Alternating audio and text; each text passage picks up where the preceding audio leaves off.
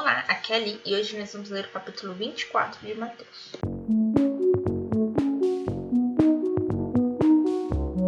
Bem-vindos aos Novenáticos e hoje nós vamos ler o 24 capítulo do Evangelho de Mateus. O fim do mundo. Saindo do templo, Jesus ia se afastando. Quando os discípulos se aproximaram dele a fim de fazê-lo observar as construções do templo, ele, porém, disse: Estais vendo tudo isso? Na verdade vos digo: não ficará aqui pedra sobre pedra, tudo será destruído. Estando ele sentado no Monte das Oliveiras, os discípulos chegaram perto dele em particular com esta pergunta: Dize-nos, quando vai acontecer isso e qual é o sinal de tua vinda e do fim do mundo? Jesus respondeu: Cuidado para que ninguém vos engane. Vão aparecer muitos em meu nome, afirmando eu sou o Cristo, e vão enganar muita gente. Ouvirei falar de guerras e de rumores de guerras. Não fiqueis alarmados, pois é preciso que tudo isso acontecesse, mas ainda não será o fim. Uma nação se levantará contra outra e um reino contra o outro. Haverá fome e terremotos em vários lugares. Tudo isso será apenas o começo dos sofrimentos. Então sereis entregues para ser torturados e mortos, e sereis odiados por todas as nações por minha causa. Muitos vão cair, haverá traições e ódios de ambas as partes. Surgirão numerosos falsos profetas que enganarão muita gente. E ante o progresso constante da maldade, do caos, o amor de muitos esfriará. Mas quem perseverar até o fim será salvo. Este evangelho do reino será anunciado em todo o mundo como testemunho para todas as nações, então virá o fim. Quando, portanto, virdes a abominação da desolação, do sofrimento, de que falou Daniel, instalada no lugar santo, que o leitor procure entender. Então, os que estiverem na Judéia fujam para os montes. Quem estiver no terraço, não desça para pegar alguma coisa em sua casa. E quem estiver no sítio, não volte para buscar um agasalho. Ai daquelas que estiverem grávidas vão aumentando naqueles dias. Rezai para que vossa fuga não aconteça no inverno nem no sábado, porque a angústia será tão grande como nunca houve, desde o princípio do mundo até agora, nem jamais haverá igual. Se Deus não abreviasse aqueles dias, ninguém se salvaria. Mas por causa dos escolhidos, Deus abreviará aqueles dias. A vinda do Filho do Homem.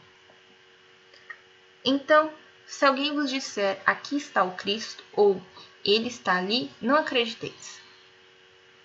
Pois aparecerão falsos cristos e falsos profetas, que vão fazer grandes sinais e prodígios, a ponto de enganar, se fosse possível, até os escolhidos. Vede, eu vos preveni. Se, portanto, vos disserem, ele está no deserto, não devereis ir lá.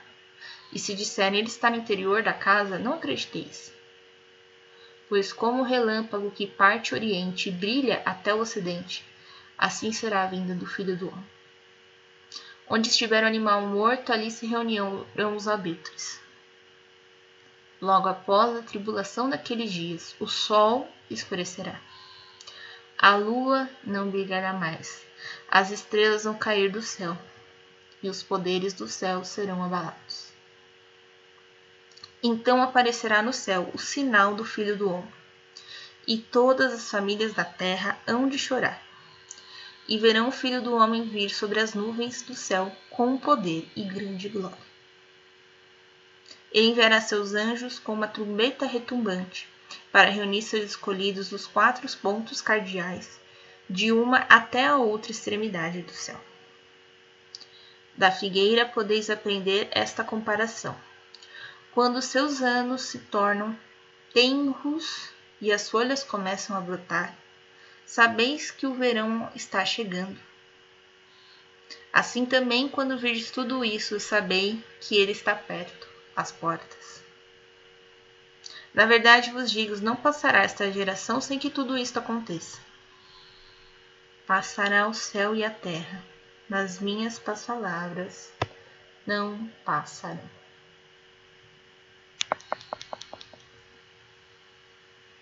A vigilância.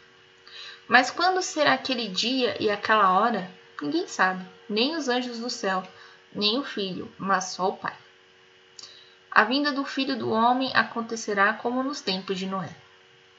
Nos dias antes do dilúvio, comiam e bebiam, homens e mulheres se casavam, até o dia em que Noé entrou na arca. E não perceberam nada, até que veio o dilúvio e matou todo mundo. A mesma coisa acontecerá na vinda do filho do homem. Dois homens estarão no campo. Um será levado e o outro será deixado. Duas mulheres estarão morrendo, uma será levada e a outra será deixada. Por isso vigiais, pois não sabem que dia virá o vosso Senhor. Considerai isso: se o dono da casa soubesse a que hora da noite viria o ladrão, ficaria acordado e não deixaria o ladrão arrombar sua casa.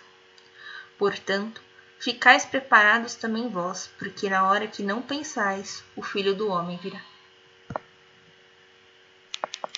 O empregado fiel. Quem é, pois, o empregado fiel e prudente que o Senhor colocou à frente de seus criados, para lhes dar refeição na hora certa? Feliz desse empregado que o patrão, ao voltar, encontrar assim o culpado.